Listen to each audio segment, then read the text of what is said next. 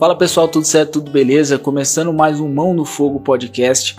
Hoje com um formato diferente, um tema diferente do que geralmente os que eu trago aqui, né? Eu vou falar de uma percepção que eu tive reassistindo a saga Harry Potter. É, eu tenho um filho que tem 5 anos, vai fazer 6 agora, então tô reassistindo, é, tô voltando ao mundo de Hogwarts com ele, né? É, esse filme, quando saiu, ainda era bem pequeno, então eu não conseguia perceber essas sutilezas, essas metáforas, essas mensagens subliminares que tem no filme. E reassistindo agora eu tive uma outra percepção totalmente diferente. Estou trazendo aqui para vocês. A cena específica que eu estou falando é do espelho Ozeged. Por aí a gente já percebe que o nome dele ele é totalmente proposital. Ozeged é desejo de trás para frente, como se fosse realmente ali uh, uma projeção, né, uma imagem do espelho refletida. Né? Então esse nome já é bem é uma sacada que a, que a autora realmente teve, né? Ah, essa cena se passa logo depois que o Harry ganha um presente de Natal que é a capa de invisibilidade. E aí ele vai investigar na biblioteca de Hogwarts, né, na área é, restrita, e atrás de um, de um livro, né, enfim, resolver aquele mistério que tinha ali. E aí depois que, que tem essa cena que ele é quase pego, ele vê uma conversa entre o, o Severo Snape e o professor Crowley, né? não, não, lembro, não me recordo se o nome é exatamente esse, mas ele para em uma sala em que tem esse espelho, o espelho Ozeged. Logo quando ele entra na sala, ele vê é, no reflexo desse espelho uh, ele próprio, mas também vê o pai e a mãe, né?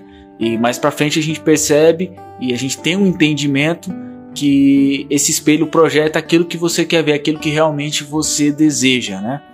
É, passando mais um pouco, o álbum dá até uma explicação.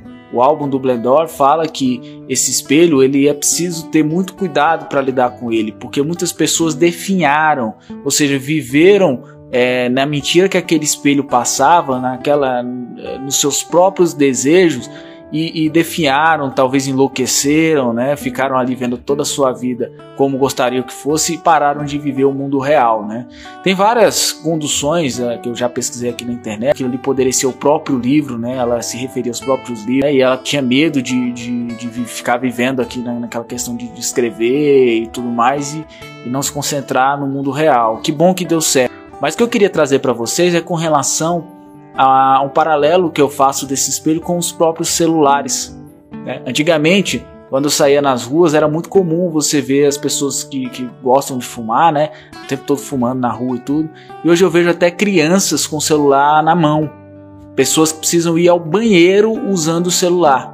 Né? Então eu faço esse paradoxo, porque o celular, as redes sociais e, e esse mundo digital que nós vivemos, ele te leva a essa questão de você ficar vendo aquilo que você deseja, mesmo que você não possa comprar ainda. Você vê fotos incríveis, todas as pessoas felizes, né? Mas e o mundo real da gente? Como é que será que a gente está vivendo esse mundo real? Né? Então eu faço esse paralelo entre o, o Ozeged e os celulares. Uh, de forma que eu não sei se a autora realmente pensou nessa questão, acho que não né? Porque é uma questão mais contemporânea, né? Talvez é, a gente pode também fazer um outro paralelo ao uso de drogas, onde as pessoas ficam ali vivendo naquela, naquela é, vertigem, né? Naqueles desejos momentâneos em que, em que as drogas é, é passam, né? Para as pessoas, para os seus usuários e, e elas esquecem do mundo real. Enfim, fica essa provocação né? É, é, uma cena icônica, ela é muito cheia de detalhes e sutilezas e eu pretendo estar trazendo mais percepções como essa aqui para o canal. Até a próxima.